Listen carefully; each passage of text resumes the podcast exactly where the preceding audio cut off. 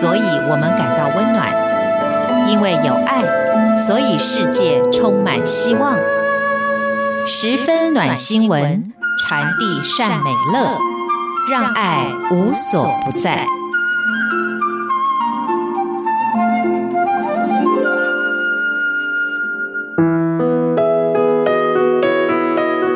亲爱的朋友，欢迎您收听今天的十分暖新闻，我是朱佳琪。今天想要跟大家分享的这则新闻呢，同时也是一项计划。那同时呢，也是希望啊，大家如果有时间，只要你能够说话，只要你有声音，基本上都可以参与这项慈善的计划。那么这个计划呢，是渐冻人协会所推出的语音银行。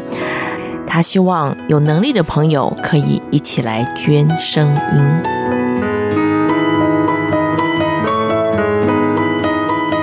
失去说话能力是渐冻人的病症进展之一。虽然可以透过电脑打字发出机器语音，但是呢，没有情绪，没有温度。渐冻症的病友陈大谋，他在发病前，他磁性的声音是他太太的最爱。那语音银行呢？它就透过了 AI 重现了陈大谋的声音，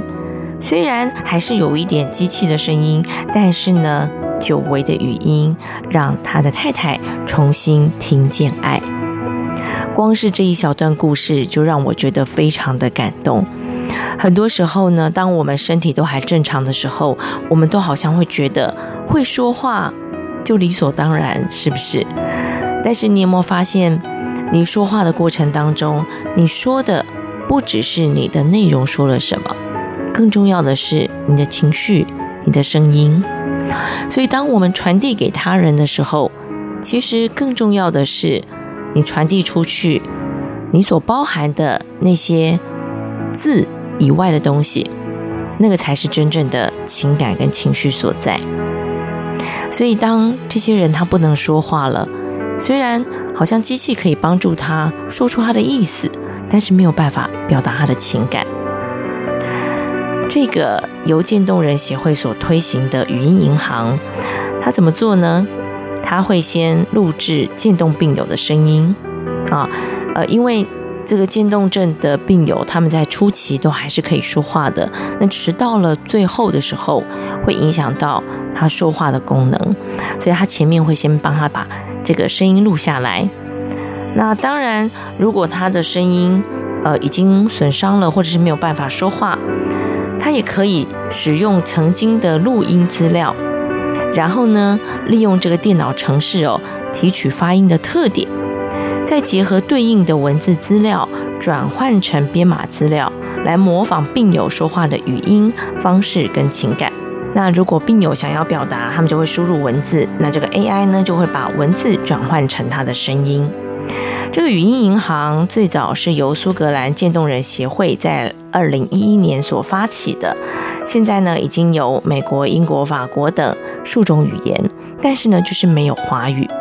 所以，台湾渐冻人协会在呃三年前就跟北科大研发脑波意念辅具，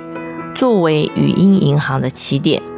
那科技部呢，去年是推动了科技图为计划，其中渐冻人具情绪语音输出沟通辅具与语音银行建置，就能够透过语音合成系统开发台湾的语音银行。并有专属的语音库哦，至少需要五个小时录制三千五百个句子，看似简单，但是呢，启动不久之后就遇到困难了。北科大电子系的副教授廖元辅团队拿到两名病友的呃过去的录音档，但因为呢，你知道一般人录音不会像我们这么正式嘛，所以都是随意录制的，所以背景音啦，或者是说。哎，一个人讲话有另外一个人的声音掺杂进来呀，就是这些东西呢，它就会变成在提取上非常非常的困难。所以他们即使其中有拿到一个病友，他累积的录音虽然长达一个小时，但是呢，筛选之后居然只有十八分钟可以使用。所以呢，渐冻人协会呢，他们就希望大家可以踊跃的来捐献声音。一方面呢，是将声音记录下来，像存钱一样，你可以存下自己的声音，然后也同时协助声带受损或没有办法说话的病友，呃，成为这个声音大数据之一。然后呢，让技术人员挑选一个跟病友最相近的语音，然后做一些修补，合成出病友的声音。如果你愿意捐献出你的声音的话呢，可以跟渐冻人协会来做联系。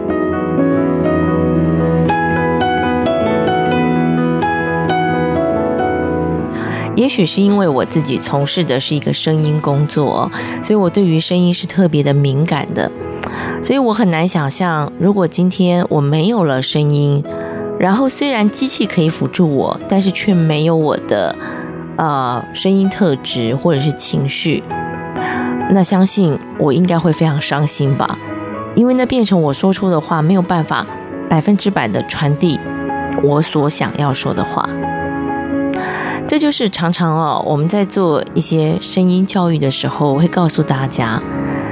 把你的情感放进去，把你的情绪放进去，否则你说出来的话。其实就很不到位，所以我们常常在讲沟通的时候，很多时候会引起冲突哦。真的不是因为你内容讲什么，而是你怎么说，怎么样才能够好好的说话。很多人都会怕冲突啊，就像常常有时候我会听到一些人哦，他可能在职场上受到不公平的待遇，我就会跟他说：“你为什么不会去跟你的主管好好的说呢？或者是跟你的同事沟通啊？”然后他们会回应我说：“我想要避免冲突啊，我不想跟他们有正面的冲突。”这时候就会让我觉得很好奇的是，为什么你认为去表达你所想要的，或者是表达他们侵犯了你的权益，会一定是冲突呢？对，没有错，可能呃，这种表达就是你会提出一个跟他们想法不一样的时候，可是。你可以好好说啊，你可以用不同的口气、不同的口吻、不同的方式说，那不代表你一定会让他们生气，那不代表你一定会让他们受伤。所以我真的觉得现代人啊，学习说话还有好多好多要学的，包括你的口气，包括你的口吻，包括你的语调。好，所以今天我看到这则新闻，我同时也想跟大家分享的是，这些事情有多么的珍贵。等你。真的有一天，但我不希望有那么那么一天。当你有一天，好了，我们就讲，你可能因为感冒而不能够说话了，你才会知道那个声音有多么的可贵。那当然，呃，在看这则新闻的时候，我同时也想到一件事情：AI 的发展。